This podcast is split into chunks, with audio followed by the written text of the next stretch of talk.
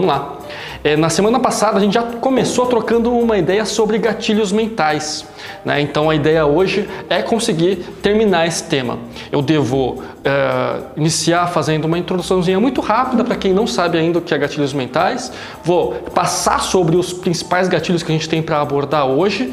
Devo estender, se, eu, se me tiver algum tempo depois das perguntas, devo me estender completando alguns gatilhos mentais extras, né? De, através de um conteúdo, porque eu juntei um conteúdo que não só diz respeito aos gatilhos mentais originais uh, colocados por Robert Cialdini, né?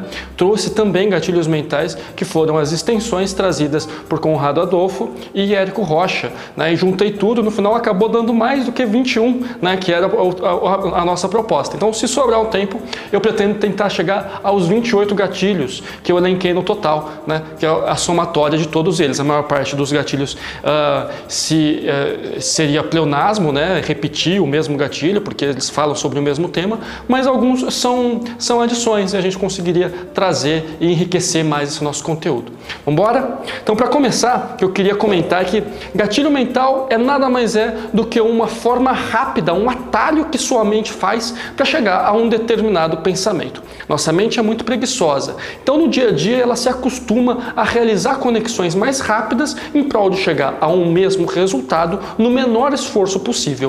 Então, quando nós estivermos falando, por exemplo, um exemplo muito prático que acontece no seu dia a dia é você pega o seu carro, pega a chave, coloca, coloca a chave na sua mão e quando você observa chave, carro, faz a, o seu cérebro já automaticamente faz a conexão, você coloca a chave no, na ignição e gira e começa a dirigir. Muitas vezes sem saber para onde e às vezes você acaba chegando em um lugar que não era onde você queria chegar, porque simplesmente você ligou o piloto automático do seu cérebro. Às vezes você, já que aconteceu de você sair de casa e não lembrar se você trancou ou não trancou a casa? Bom, isso, isso significa que basicamente você fez uma determinada ação sem pensar de fato sobre aquela ação que foi executada. Tudo isso aconteceu através do fast thinking e não do slow thinking. Existe uma diferença entre as duas definições, muito bem estipulada no livro Fast Thinking e Slow Thinking de Daniel Kahneman e que vai ser, vai trazer as suas, a sua introdução aqui no Brasil muito bem trazida por Conrado Adolfo e Érico Rocha, que são excelentes, excelentes temas, excelentes palestrantes aí dentro desse tema, beleza? E eu vou discorrer um pouco, trazendo um pouco sobre a visão tradicional, Robert Cialdini e uh, Conrado Adolfo e Érico Rocha. Vamos embora? Então, para começar, a gente, como a gente trouxe alguns pontos já na semana passada, né? hoje nós vamos continuar e eu, eu gostaria de começar com o gatilho da urgência. E aqui é muito legal a gente falar sobre o gatilho da urgência porque tem absolutamente tudo a ver com o momento que nós estamos vivendo. O que, que acontece amanhã? Black Friday. O que é Black Friday? É um dia estipulado do ano, dentro, dentro deste dia, dentro do qual você consegue um desconto que você não consegue em outros dias. E teoricamente, no sábado você já não tem mais direito aos mesmos descontos que você tinha na sexta-feira. Esse é o gatilho mental da urgência. Rafael, mas você, eu lembro que na, no nosso encontro passado você me falou de um gatilho que chamava escassez, do qual a pessoa ia lá e falava, pô, tá acabando o produto, então eu vou querer comprar. Tem alguma coisa a ver? Tem tudo a ver. Gatilho mental da urgência ativa a mesma parte do seu cérebro que a escassez. Com a diferença que o gatilho mental da urgência existe uma data estipulada. Né? Ao invés de eu falar quando acabarem os produtos vai virar o lote, eu vou falar no dia 13 vira o lote e no dia 14 você vai pagar mais caro.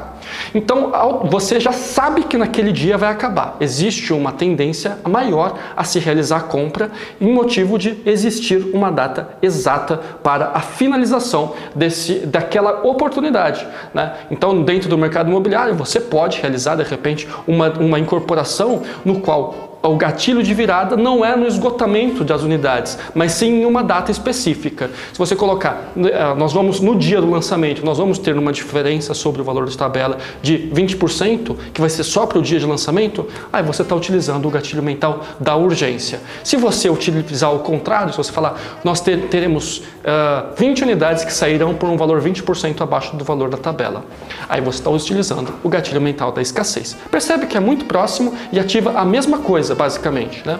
Mas como eu tenho a oportunidade de ter duas lives, então eu trouxe uma é, especificando mais o gatilho mental da urgência. Seguimos com o gatilho mental do porquê. Então, o gatilho mental do porquê, ele tem, ele é, tradicional, né, esse daqui de Robert Cialdini, de fato. Ele, inclusive, ele vai trazer um estudo muito interessante que foi realizado na Universidade de Oxford, no próprio livro Armas da Persuasão. É, esse, é esse acredito que lá para a página 60 da Armas da Persuasão, no comecinho do livro, mais ou menos. Ele comenta sobre a, uma pesquisa que foi feita em uma... Uh, foi realizada em uma casa de xerox, né? Então a pessoa chegava lá, uma casa de cópias, né? A pessoa chegava lá, chegava num lugar que basicamente era uma gráfica rápida e falava: opa, tudo bom? Eu gostaria de, é, de eu poderia passar na frente da, da fila? E a primeira resposta era 60% das pessoas permitiam que essa pessoa passasse na frente. Na, na, segundo momento, no segundo dia, ele refez essa mesma experiência com uma pergunta diferente. Foi para uma outra gráfica, naquela mesma região, num horário parecido e realizou a pergunta de uma forma diferente. A mesma pergunta. E ele falou: Opa, boa tarde pessoal. Eu poderia passar na frente porque eu estou com pressa? Não me parece ser um bom motivo, né? Parece que ali a maior parte das pessoas ah, está com pressa. Parece um motivo bem bizarro.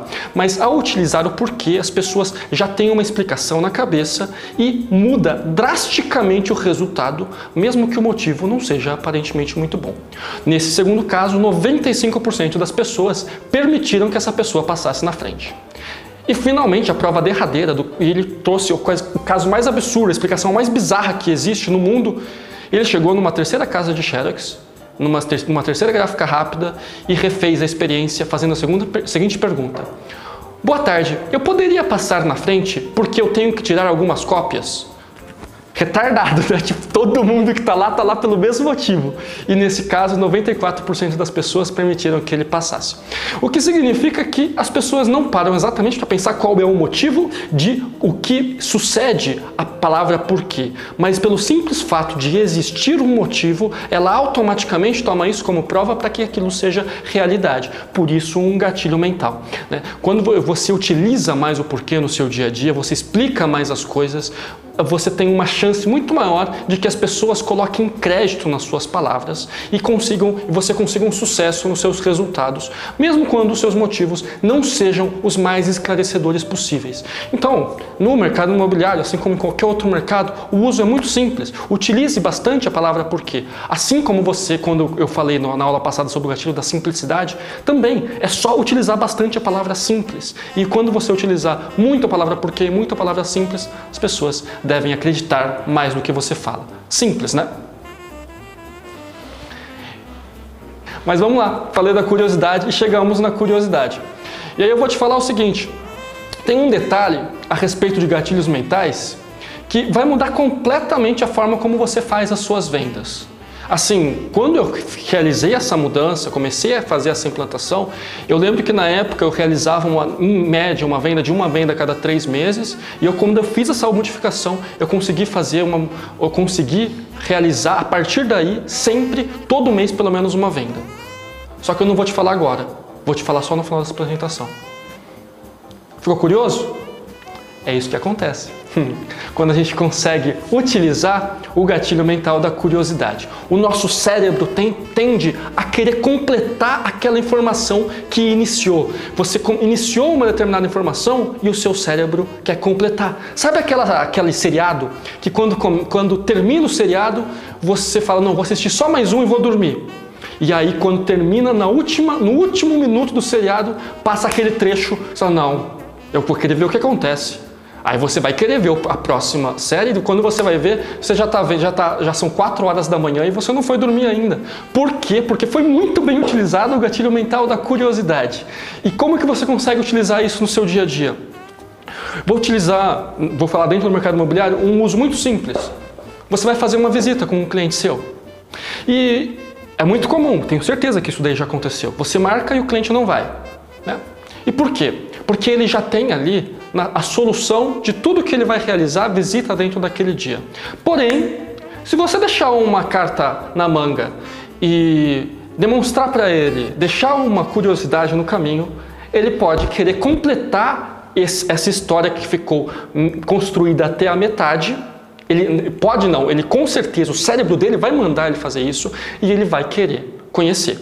Então você pode uh, realizar, e aqui a gente pode, é, eu vou repetir essa, uma história parecida quando a gente chegar na antecipação, mas basicamente eu vou te falar o seguinte: olha, senhor cliente, nós temos aqui, nós vamos visitar três imóveis amanhã.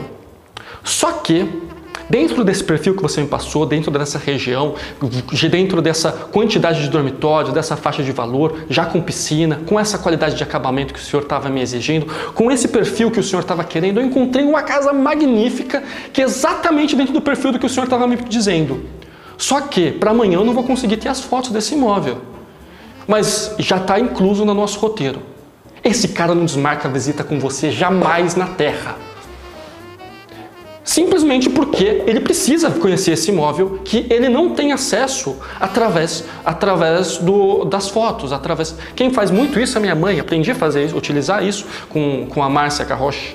Né? Manda muito bem na questão do gatilho da curiosidade. Muitas vezes isso é real, porque quando a gente está atendendo um cliente para uma determinada região, a gente capta vários imóveis, a gente trabalha para captar mais imóveis na, nesta região, e aí vem o trabalho da captação juntamente com um gatilho bem utilizado da curiosidade, que ativa a ação da pessoa ir realizar aquilo lá, realizar aquela ação. É sempre um gatilho que ativam uma determinada rotina para que a pessoa consiga adquirir uma determinada recompensa. Né? Então, o gatilho da curiosidade, a rotina, marcar a visita, recompensa, visitar um imóvel que você não tinha noção da existência anteriormente à sua visita, completar aquele pensamento que estava na sua cabeça e fazer um bom negócio. Né? Daí entra também uma questão de exclusividade, de, uh, de segredo, de curiosidade. Os gatilhos vão se misturar. Dificilmente a gente vai falar de um completamente isoladamente dos outros. Chegamos na sequência em inimigo em comum. E eu vou te falar, eu posso te falar o seguinte: é, o inimigo do meu inimigo é o meu amigo, né? E quando a gente fala que eu tenho o mesmo inimigo que você, isso me aproxima, cria uma afinidade. Isso sempre foi utilizado desde as, desde as guerras medievais e continua sendo utilizado hoje, vai ser utilizado pelo restante da humanidade, porque isso é muito forte. Né? Isso é muito forte, inclusive politicamente isso é muito normal. Né? As pessoas se juntarem porque têm um determinado inimigo em comum e muitas vezes elas não sabem nem exatamente no que elas acreditam politicamente, mas por serem muito aversas a uma determinada visão, elas se juntam. Né?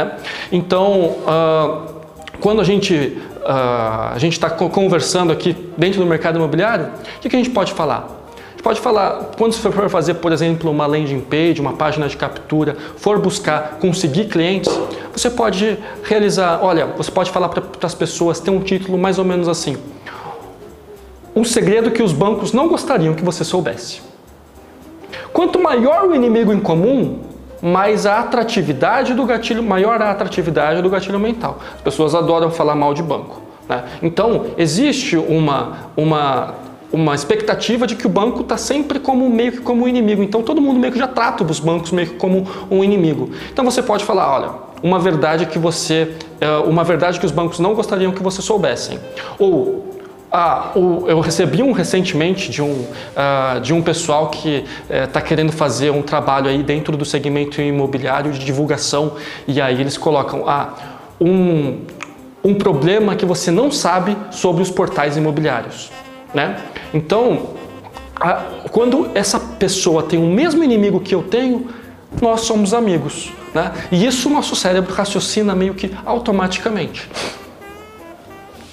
Vamos lá. Você percebe que a maior parte das coisas que eu falar não necessariamente fazem sentido racionalmente. Nem sempre uma pessoa que é inimigo do seu inimigo é seu amigo, né? Mas é, a, o nosso cérebro pensa assim. E aí é, é, não, não, é uma articulação no sentido de pensar se a, essa frase faz sentido ou não. A, o sentido é você imaginar que o seu cérebro pensa assim e você automaticamente vai chegar a essa conclusão sem que o seu cérebro tenha chegado antes disso. A nossa emoção é muito mais rápida do que a nossa razão. Quando a nossa razão começa a pensar sobre a possibilidade de tomar alguma decisão sobre aquele assunto, a nossa, a nossa emoção já tomou faz muito tempo. Né? Então, a tendência é que você tome a, tome a iniciativa, tome o conhecimento sobre aquela, aquele assunto E depois, na sequência, você vai pensar sobre aquilo. E talvez você mude de opinião lá na frente, mas você já teve uma opinião bem formada dada pela sua emoção, que é muito mais rápido que a sua razão. E quando a gente fala de exclusividade, aqui a gente chega a uma questão de algo que é específico para você. Né? E a gente gosta de coisas específicas porque a gente se sente valorizado. Cria novamente a questão da afinidade. Né? Então, quando existe uma, algum, algum direito que só a você é delegado, só a você é permitido, você fica muito feliz, se sente acolhido, se sente mais bem atendido. E isso é utilizado de uma forma muito rotineira por quase toda pessoa que vai vender alguma coisa na vida. Você já não foi realizar alguma compra e você foi comprar lá, você fala, olha, ah, é, vai comprar lá um negócio no semáforo, né? Essa, essa, negociação é ótima no semáforo, porque tem uma zopa gigante, zona de possível acordo. Você chega lá no semáforo, o cara vai te vender um negocinho lá para colocar no seu carro. Aí você vai lá pegar o negócio para colocar no seu carro. Quanto que é? 70 reais. Mas nunca, jamais, cara está tá sonhando. Mas para você é 40. Fala, Opa, para mim é 40. Quer dizer, ele está tentando utilizar justamente de uma forma muito, muito simples o gatilho da exclusividade. Para você é 40, porque para todo mundo aqui, todo mundo que passa aqui paga que é 70 reais. Ninguém paga 70 reais daquilo, a gente sabe que ninguém vai pagar 70 reais daquele negócio. Né? No final das contas, você sai de lá pagando 10 contos no negócio lá e, e boa, né? Então, assim, é impressionante a diferença que você consegue entre o que você negocia lá, é a ZOPA, né? Zona de Possível Acordo. Porque a pessoa chega oferecendo para você por 70, mas ela está disposta muitas vezes a vender a 20, 15 reais. Né? Então, uh, é, uma, é o que a gente dos, um dos pontos bem importantes de você saber sobre negociação. Zona de possível acordo, máquina, que é, é a melhor alternativa de caso de não acordo, e ancoragem. Nós fizemos já uma live, tá no nossa, tá aí se você quiser olhar, dá uma olhada lá no nosso GTV. A gente fez uma live, eu e o Visconde falamos muito sobre esses três termos, além de muito mais sobre negociação. Dá uma olhadinha lá. Chegamos em afinidade. Eu gosto de quem se parece comigo. Nós já abordamos afinidade em outros temas, e isso vai ser corriqueiro, não tem como. Mas afinidade a gente tem um ponto aqui, você pode inicialmente ser uma pessoa que a pessoa que ser a sua melhor versão de você que para atender aquela pessoa. E isso pode ser feito de uma forma automática, se você for um gênio, ou você pode parar para pensar numa pré-negociação e estudar aquela pessoa com quem você vai se relacionar, com quem você vai conversar, com quem você vai buscar alguma negociação e ser essa melhor versão de você.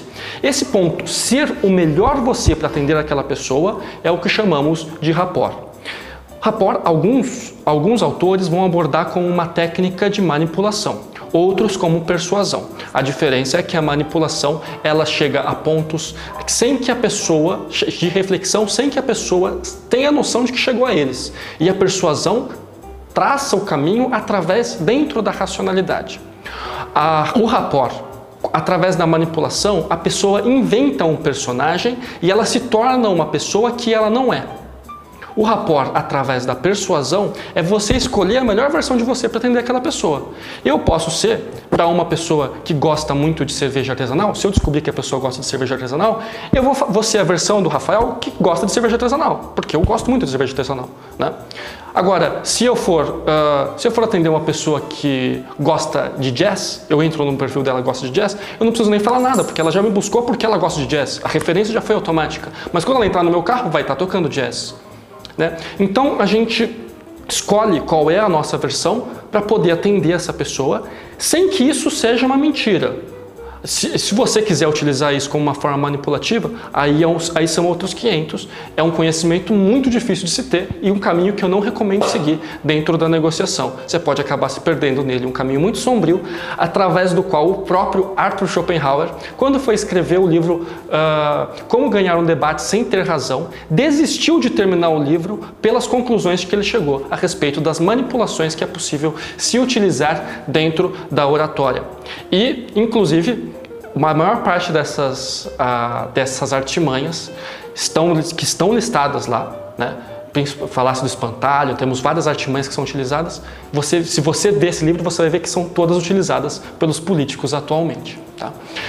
É, o discurso político é totalmente manipulativo. Né? bastante mesmo.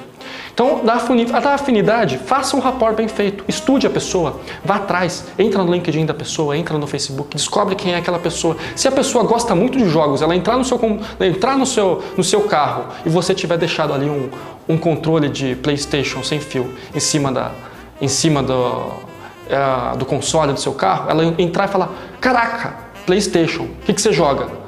Jogo FIFA. você joga FIFA, eu jogo FIFA? Pronto, viramos amigo.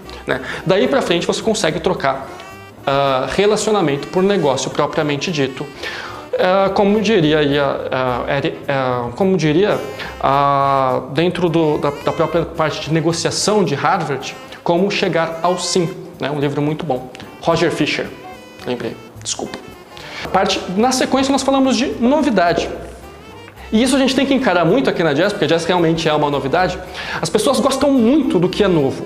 As pessoas gostam, é, a, a, novidade até libera dopamina. A pessoa está buscando, a pessoa buscar por algo novo é uma tendência natural do ser humano. As pessoas gostam do que é novo. O que é tradicional é confortante, é, a pessoa se sente, é, pode ser algumas vezes mais acolhedor, mas o novo é mais desafiador, é mais gostoso. Quando você vai sair, fazer algum rolê à noite, por exemplo, se você tem alguma coisa nova, alguma coisa diferente, te atrai mais, é mais interessante.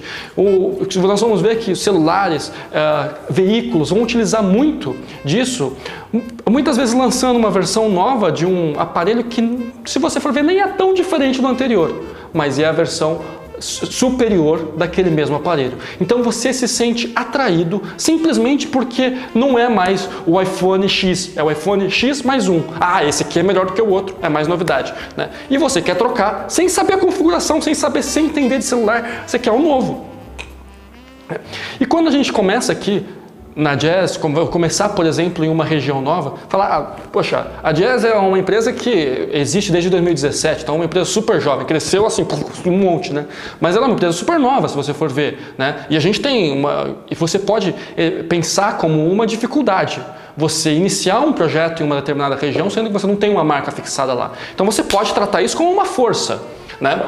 Desde que você saiba como realizar uma abordagem. Então você vai ligar para alguém e falar: opa, opa, tudo bom? É Rafael da Jazz. Opa, você já conhece a Jazz? Não, ainda não conheço a Jazz. Falar, Imaginei que você não fosse conhecer mesmo. A Jazz é uma empresa nova, uma startup dentro do segmento imobiliário que realmente sai do quadradinho e que chegou agora no mercado. Então, imagino que você não conheça, mas a nossa pegada é revolucionar o mercado. Né? Então, a pessoa, olha que, olha, olha, olha que ela, a hora que ela se depara com uma informação como essa, ela se sente atraído, assim como você se sente atraído pelo iPhone X mais um. Então, você consegue utilizar aquilo que inicialmente era uma dificuldade sua, que é acabar de entrar no mercado como uma força desde que você utilize o gatilho mental correto. Autoindulgência. Todo o mercado de joias, todo funciona através da autoindulgência. O que é autoindulgência? É a culpa. É a pessoa acreditar que merece por ter trabalhado sobre aquilo. Né? Então, imagina, a pessoa uh, teve um. Ah, putz, é, qual é a explicação para uma pessoa comprar uma joia de 100, 200 mil reais? É, eu mereço. Né? Ah, eu tive uma vida difícil, né? tive dificuldades para chegar até onde eu cheguei. Eu mereço. Minha esposa merece. Né? Meu marido merece. Um relógio de 100 mil reais. Né? Então, nós temos uma, uma recompensa merecedora por um prejuízo que essa pessoa levou. Então, a autoindulgência pode tanto ser utilizado uh, por uma culpa sua mesmo com relação a uma determinada coisa, quanto da pessoa que vai tomar a decisão. Vou, vou te explicar um pouco melhor sobre isso. Uh, pode ser uma explicação, pode ser uma venda do estilo um vendedor que faz com que a outra pessoa tenha, venha a ter dó dele e feche o negócio através disso, através desse, desse pensamento. Não é um caminho que eu muito recomendaria, mas tem muita gente que consegue utilizar isso muito bem, de uma forma ou de outra. Mas o que eu acredito que dá para usar muito bem dentro do mercado imobiliário é ao contrário. Isso direcionado à pessoa que vai realizar a compra. Quando a gente vai falar de um imóvel de altíssimo padrão, que temos várias pessoas que estão envolvidos ali no processo de compra, sempre tem alguma pessoa que vai puxar um pouco mais para o racional e que vai trazer uma, uh, uma não necessidade na aquisição daquele bem. E aí é o ponto de entrar um gatilho como esse. Nossa, todo mundo vê, o, todo mundo vê as pingas que a gente toma, mas ninguém vê o tombo que a gente leva. Não é isso? Não é essa expressão popular? Né? Então, é olhar para a pessoa e falar, poxa, você trabalhou, né? Quantas horas você trabalha por dia? Né? Pessoa, ah, não, não tenho hora para trabalhar não. Então, e aí a gente trabalha para quê, né, cara? A gente trabalha para conseguir, conseguir alguma coisa, para conseguir dar o que existe de melhor para nossa família. Que bom que tem pessoas que trabalham como você e conseguem entregar o que tem de melhor para sua família, né? E aí a pessoa percebe que aquilo faz sentido, né? É, ele conseguiu chegar até ali não é à toa. Então, se ele trabalha o quanto ele trabalha, se ele consegue é, receber o que ele recebe, também não é à toa. Ele merece aquilo e ela, a pessoa consegue entender que ela, que ela chegou a algum lugar. E é isso aqui, é o que a gente diria como autoindulgência. Depois, depois de tantos anos de trabalho, eu mereço esse imóvel. Exatamente, Gilvan. Falou o Gilvan que trabalha com imóveis de alto e altíssimo padrão, então é uma pessoa que entende o que está falando. Trabalha aqui na Jazz, região de Indaiatuba. Surpresa e não surpresa, né? Surpresa, surpresa diz respeito ao que vai um pouco além. Né? Então a pessoa chegou até um, até um determinado ponto e quando você consegue uh, su uh, surpreender, né? e aí a palavra, a própria palavra surpresa tem a ver com o fato de su se surpreender, você consegue entregar aquele algo a mais, você causa uma experiência positiva. Experiência, de acordo com, com Kotler, é o que acontece entre a expectativa e a entrega. Quando você tem uma entrega maior do que a expectativa, você tem uma experiência positiva e o mesmo quando acontece o contrário, aí você tem uma experiência negativa. Né? Então, quando a, a, todas as pessoas iniciam o nosso inici, é, o estagiário esse literalmente, né? quando as pessoas iniciam um determinado, um determinado trabalho, iniciam um determinado, uma determinada negociação ou um relacionamento, ela sempre tem alguma expectativa sobre o que vai acontecer. E quando essa expectativa é uma expectativa, é uma expectativa X e ela consegue ter uma entrega maior do que aquilo, ela fica feliz. Quando tem uma entrega menor do que aquilo, ela fica triste. Então muitas vezes você consegue, por exemplo, setar uma determinada expectativa, e aqui entra bastante também o que a gente comentou na, na nossa última, nosso último encontro, que dizia a respeito sobre a referência tem bastante a ver com a questão do estabelecimento do padrão. E aí você entrega alguma coisa um pouquinho superior ao que a pessoa já estabilizou. Então muitas vezes você pode, por exemplo, fazer uma negociação e depois que a negociação já fechou tudo, a pessoa já se conformou com aquele determinado resultado, você entregar um pouquinho a mais, entregar ali um cooktop, entregar uma, uma cesta de café da manhã que seja, mas alguma coisa que vá um pouco além, que pode ser algo físico ou algo emocional. E quando você entrega aquilo, a pessoa vai se sentir privilegiada. Né? Depois que você fechou o negócio, muitas vezes eu fiz uma negociação, fechei todo o negócio e eu tinha conseguido para a pessoa um benefício maior do que eu tinha chegado junto com ela. Só que eu não informei isso no dia que a gente fechou. Eu dei uns dois dias e aí, depois que ela já tinha fechado, eu trouxe essa informação. E a pessoa se sente, se sente uh, a partir daí, ela vê aquilo de fato como um benefício, como um ganho adicional. E ela se, realmente é a pessoa fideliza de fato. Né? Então a gente, você pode entregar isso através de produto, através de um, através de um carinho, né? como uma cesta de café da manhã. Você pode dar isso daí através de, um, de ganhos na negociação, como você imaginar. Para qualquer mercado, isso daí certamente funcionaria. Tá? E agora conseguir fechar já em pouco tempo, olha só, meia hora, fechei todos os gatilhos que eu tinha para fechar agora. E aí eu vou conseguir fechar, vou conseguir trazer mais alguns gatilhos que são bem interessantes para a gente trocar essa ideia. Bora lá? eu estava na expectativa de conseguir, de conseguir realmente trazer todos esses daqui e depois a ideia eu conseguir repassar todos os gatilhos que a gente falou desde o encontro passado, mais os de hoje e todas as suas aplicações. E tudo isso daí a gente deve conseguir até as 8 horas. Bora! Pertencimento. Pertencimento diz respeito. Vamos lá, pessoal, clica no coraçãozinho aí para dar aquele up na, na, live, as pessoas, as pessoas gostarem, né? O, o Instagram jogar a gente para cima aí, né? E pode comentar, deixa suas dúvidas que a gente vai respondendo aí. Bora? Pertencimento. Pessoa, as pessoas gostam novamente, sem, é, estamos novamente na questão da afinidade. Né? Então a pessoa, quando ela percebe que ela pertence à mesma classe que você e você pertence à mesma classe que ela, gera-se uma afinidade. O pertencimento pode ser tanto ser utilizado no seu dia a dia, como dessa mesma forma como eu falei, como eu dizer, por exemplo, eu atendo, é, olha, eu falei sobre isso daqui quando eu falei de prova social no nosso último encontro, também utiliza o gatilho muito próximo. Eu posso tanto utilizar falando, olha, na semana passada eu estava atendendo um advogado também que me fez exatamente a mesma pergunta, e aí a pessoa fala, olha, essa pessoa atende advogados, pertence ao grupo ao qual ela, ao qual ela participa. Estamos no mesmo grupo, essa pessoa é uma pessoa legal. Né? Você pode utilizar dessa forma, como você também pode utilizar um pertencimento negativo.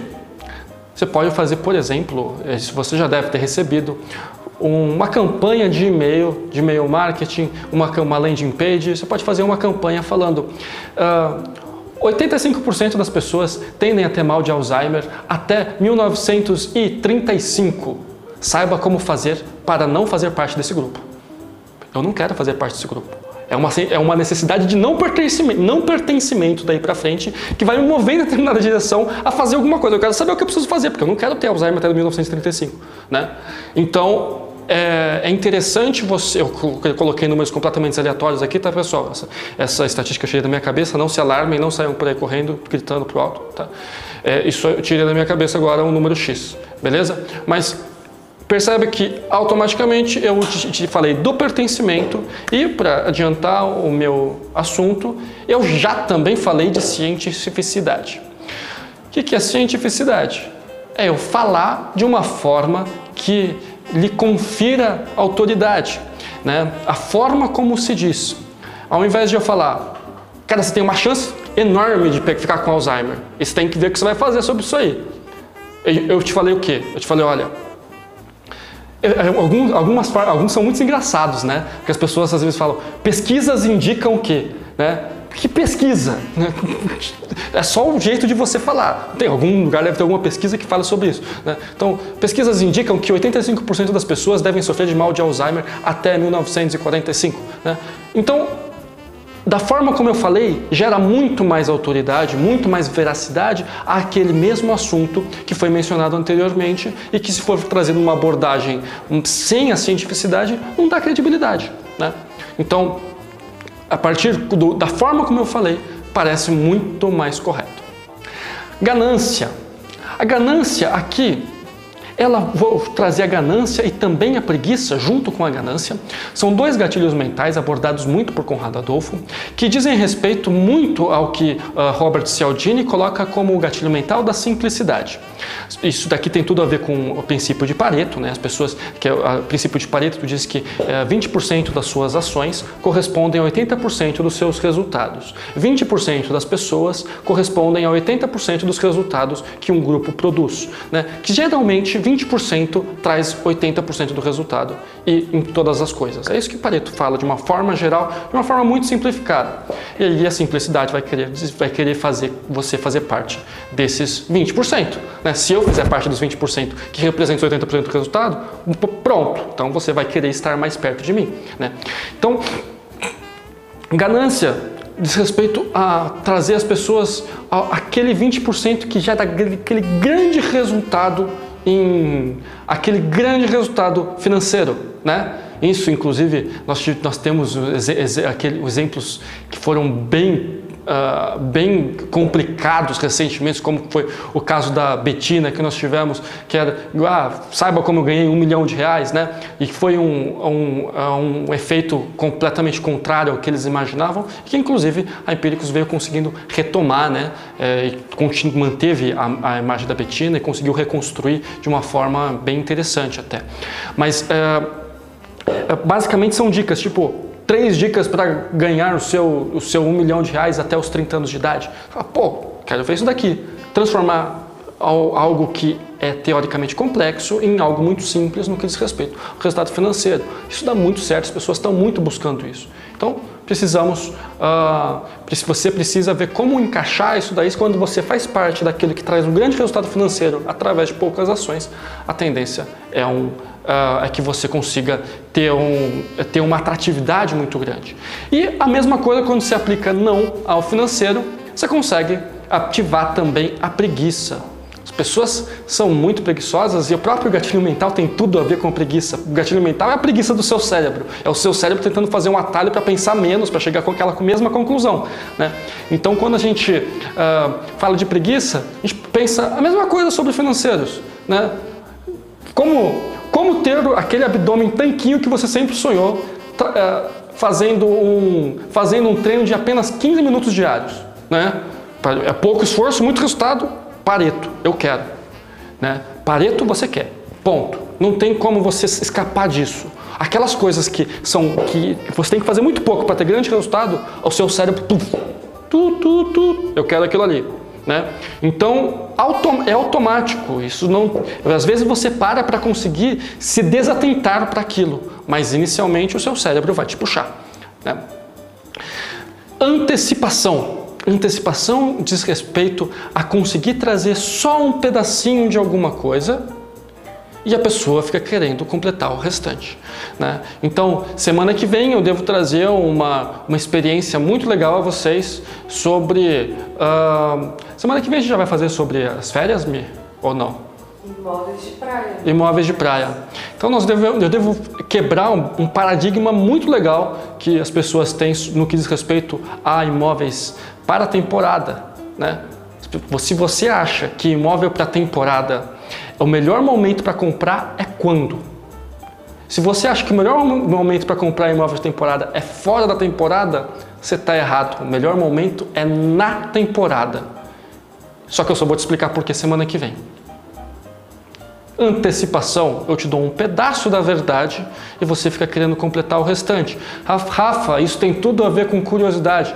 Tem a ver com curiosidade. É difícil falar de antecipação sem curiosidade. Desperta a mesma área do cérebro e até muitas vezes é confundível um gatilho com o outro. Entendo perfeitamente. Tá? A gente trazia antecipação, desperta a curiosidade sempre, porque você quer o todo. Sinceridade. E aqui é muito simples. Né? Você já, aqui a gente tem muito disso. Ah, o corretor às vezes me procura meio. Agora eu estou um pouquinho mais distante da operação, né?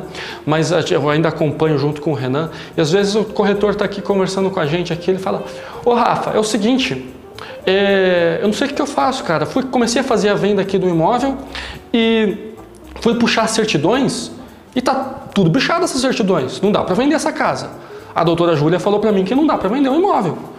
Eu vou falar o seguinte para a pessoa: olha, o que, que você tem que falar? Vira para o seu cliente e fala isso que você me falou. Você vai falar para ele. 100% sincero. E aí você perde o negócio, mas não perde o cliente. Pode, talvez o seu cliente fique até bravo hoje. Amanhã ele vai te ligar pedindo desculpa se ele, tava, se ele tiver ficado bravo hoje. Porque talvez ele tenha, hoje seja o dia para ele conseguir desfazer aquela ilusão que ele já tinha construído na cabeça dele, porque esse imóvel não poderia ter sido comprado mesmo mas você foi sincero acima de tudo e esse cara vai te valorizar mais do que qualquer outra coisa, porque você representa para ele um bom negócio. Né? Se você conseguir trazer a sinceridade de fato no que diz respeito à documentação do imóvel, a problemas estruturais que esse imóvel tem a ter, venham, venham a ter, você vai conseguir ter clientes que vão te acompanhar pela vida inteira. Né? E, e o que eu comento muito para os corretores sempre é perde o negócio, mas não perde o cliente. Tem muito corretor que faz o contrário. Mantém o cliente, mantém o negócio, fecha aquele negócio que o cliente perde muito e, uh, e aí perde o cliente para sempre. E aí esse, esse corretor tem uma, uma carreira curta. Né? Essa imobiliária que tem essa opção tem uma carreira curta e não consegue ter uma carreira crescente, uma, uma carreira escalonável. Depois chegamos ao segredo. E aqui tem muito a ver também com a questão da exclusividade. Se eu tenho uma informação que é um segredo, é uma informação que não todo mundo tem acesso. Se só você tem acesso, é uma exclusividade de informação. Se algo e poderíamos usar aqui da mesma forma como a gente falou o segredo dos bancos, podemos falar aqui novamente do segredo dos bancos. Né? Então, se você falar, olha, o segredo que tal pessoa não conta para você, segredo que os bancos não falam com você, usei junto com o inimigo em comum, fantástico você consegue fazer com que desperte uma ali uma sensação de afinidade. Porque se eu estou contando algo que eu não estou contando, que eu não contaria para ninguém, mas eu conto para você, então automaticamente criamos ali uma afinidade. E para finalizar, a questão da dor-benefício, dor-recompensa. é o que é, acredito eu, ser o tema mais abordado pelo Guilherme Machado. O Guilherme Machado, dentro do mercado imobiliário, é o autor. Ele não vai falar só sobre esse tema, evidentemente, mas ele se lançou principalmente falando muito sobre esse tema. Ele tinha um eixo central dentro do qual ele falava muito sobre a, descobrir a dor. Ele tem uma metodologia, eu fiz o curso do TAV dele, né? Ele, a questão é conseguir descobrir a dor e conseguir atender entender a dor dos seus clientes e ele conseguiu se lançar no mercado e depois crescer para vários outros ramos de conhecimento. Mas basicamente essa, essa ideia é de que se você tem algum, algum, uh, algum patrimônio, alguma aquisição na qual você consegue uma melhoria do seu padrão de vida, consegue um upgrade, você consegue viver sem ele. Agora, se você tem uma dor que precisa ser resolvida, você não consegue viver sem resolver essa dor. Se você descobrir qual é a dor de fato do cliente e não esse upgrade, então você consegue realizar a venda de uma forma muito mais fácil, porque as pessoas têm uma tendência muito maior a se afastar da dor do que de se aproximar da recompensa. Então, uh, eu vou te dar um exemplo. Imagina que você precisa procurar agora um dentista porque você acredita que o seu dente está amarelado e você precisa fazer uma sessão de clareamento. E, e aí você vai fazer uma cotação, você vai no dentista e o dentista te fala, pô, vai ficar mil reais para você fazer o clareamento e você fala, putz, está muito caro, vou ver um outro dentista. Aí você encontra um outro lá que vai ficar 1.200, aí você negocia entre um e o outro, vê qual, quanto você consegue fechar. Vamos fazer um, vamos fazer um paralelo. Você está com você está agora é duas horas da manhã, você acordou com dor de dente, sai da sua casa e encontra um dentista aberto.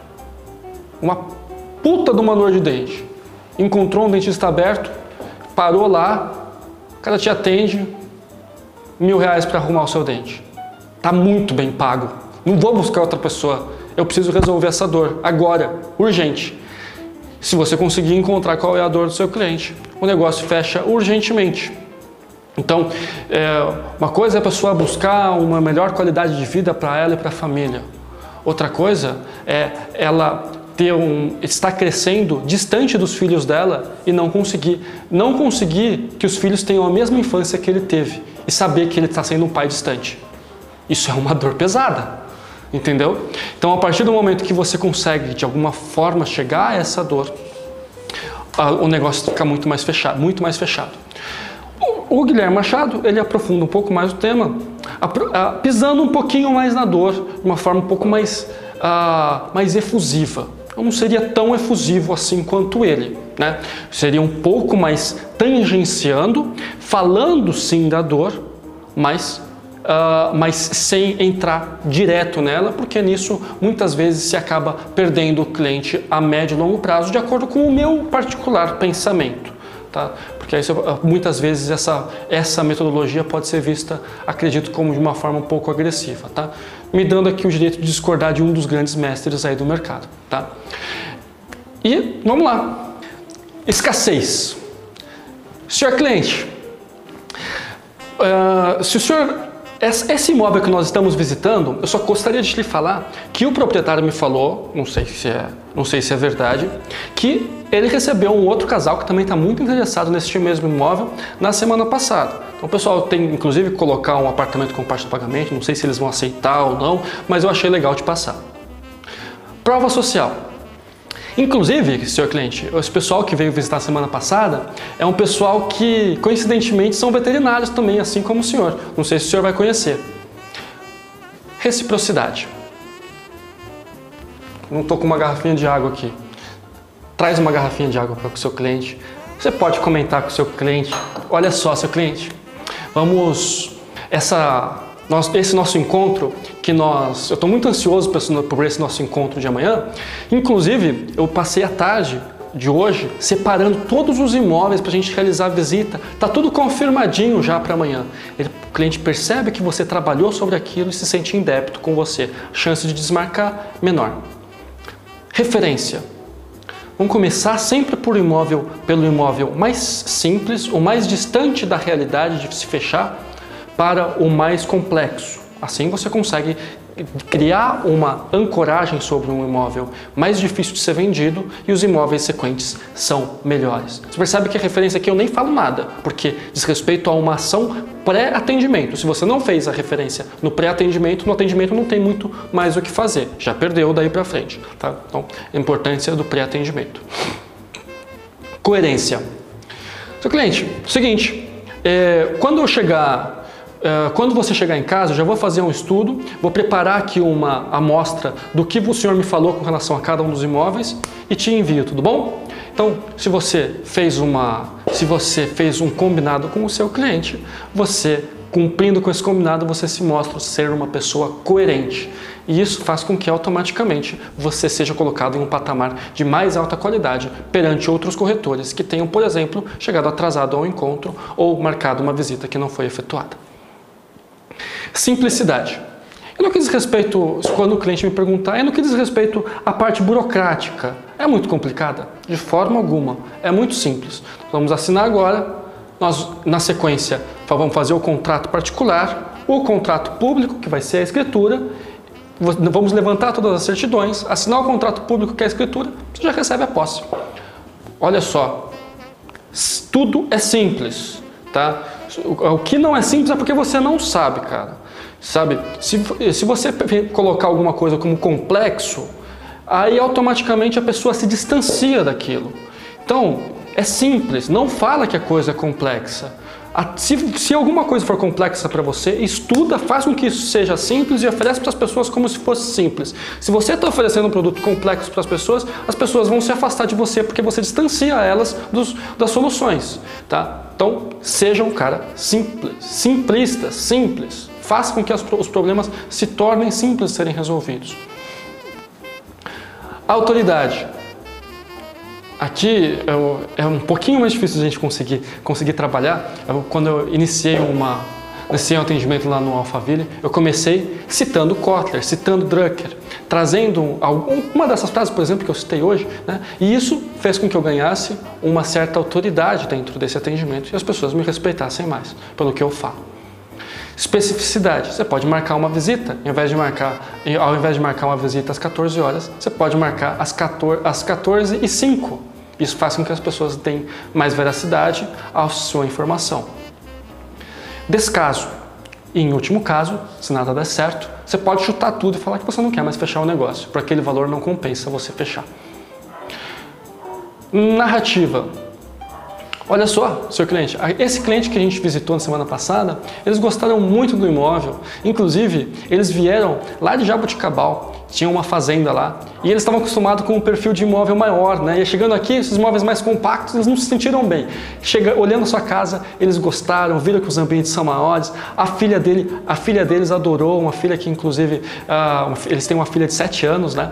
Que, uh, que inclusive está com problemas na escola lá. Quando foi trazido para cá, ela encontrou uma escola boa, então está super feliz aqui. Vão ser uma família muito feliz aqui. Percebe como isso dá, traz uma identificação, traz afinidade, construi a história do outro lado, permite a pessoa a ver que o outro lado existe ali uma biografia, né? E, e, onde existe uma biografia, não existe mais um. As pessoas deixam de ser números e voltam a ser pessoas. Né? A gente tem essa tendência a numerificar as pessoas, né? a, a, fazer aquela barganha de posição e não barganha de interesses. Humaniza bastante, Mateus, exatamente. Essa, essa é a grande ideia. Né? Então, Acredito que aqui a gente acabou de falar sobre todos esses pontos né, no anterior e é isso aí. Temos conseguir falar sobre 28 gatilhos mentais em 50 minutos. É isso? Temos 5 minutos? Em 55 minutos. Olha só. Vou colocar tudo isso daqui na Universidade Jazz, tá, galera? Na Universidade Jazz não, vou colocar no MBA Jazz. A maior parte já está lá, já, tem, já deve ter, não, a maior parte não, deve ter uns 15 lá. Tem que fazer o restante. Beleza? Eu, é uma boa pergunta. Qual, qual que é o meu favorito e qual o que eu mais utilizo? É difícil dizer, responder essa pergunta, Matheus. Tem alguns, tem muitos que eu utilizo, na verdade. Né?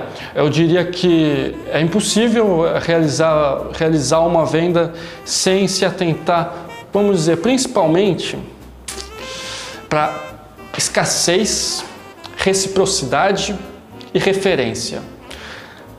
Sim, e simplicidade. Se eu fosse pegar quatro, que se você não, não, sou, não dominar legal, não dá para fechar negócio, é escassez, prova social, reciprocidade, não, escassez, reciprocidade, referência e simplicidade. Né? Esses quatro, se você não souber utilizar, não tem como, não tem como fechar a venda, muito difícil. Né? Então é, é interessante você, você utilizar Uh, saber utilizar isso no seu dia a dia e se, se programar para utilizar de fato. Né? No começo vai ficar um, muitas vezes, a maior parte deles vai ficar um pouco robótico, talvez não fique tão natural e vai, você vai se acostumando e melhorando o uso de tudo isso daí. Não tem como, tem que errar para aprender. Né? O, é, o, o, erro faz parte do caminho para o sucesso, sem dúvida. Né? O próprio, no próprio, a própria arte da guerra, né? O, o, discípulo chega lá para o mestre e fala: Mestre, qual que é o segredo do sucesso? E o mestre fala: É fazer as escolhas corretas. E como que eu faço para fazer as escolhas corretas? Fazendo as escolhas erradas. então, meu, você tem que fazer, você tem que errar. Se você não errar, você não vai aprender. Então a gente precisa, de fato, ter esse caminho para o aprendizado que envolve errar. Né? Então, eu, hoje eu estou conseguindo fazer aqui essa live para vocês, mas vai dar uma olhada nos primeiros vídeos que eu lancei pela Jazz. Um negócio bizarro. Né? Beleza? Mas faz parte da minha história, né? Não consigo ver até o final, confesso. Tá, agora vai estar tá a galera procurando os, os meus primeiros vídeos lá. Era bem bizarro. beleza, galera? É isso daí por hoje. Fico feliz que, que participaram aí. E semana que vem vamos continuar esse bate-papo. Hoje deu bastante gente, hein? Valeu, Gratidão mesmo, de coração. Vai ter podcast, disso, webcast disso daqui, podcast, tá? Tudo aqui no. Vai depois lançar no YouTube. Qualidade fica bem, fica bem melhor, inclusive. Fechou? Valeu! Falou, até a próxima aí.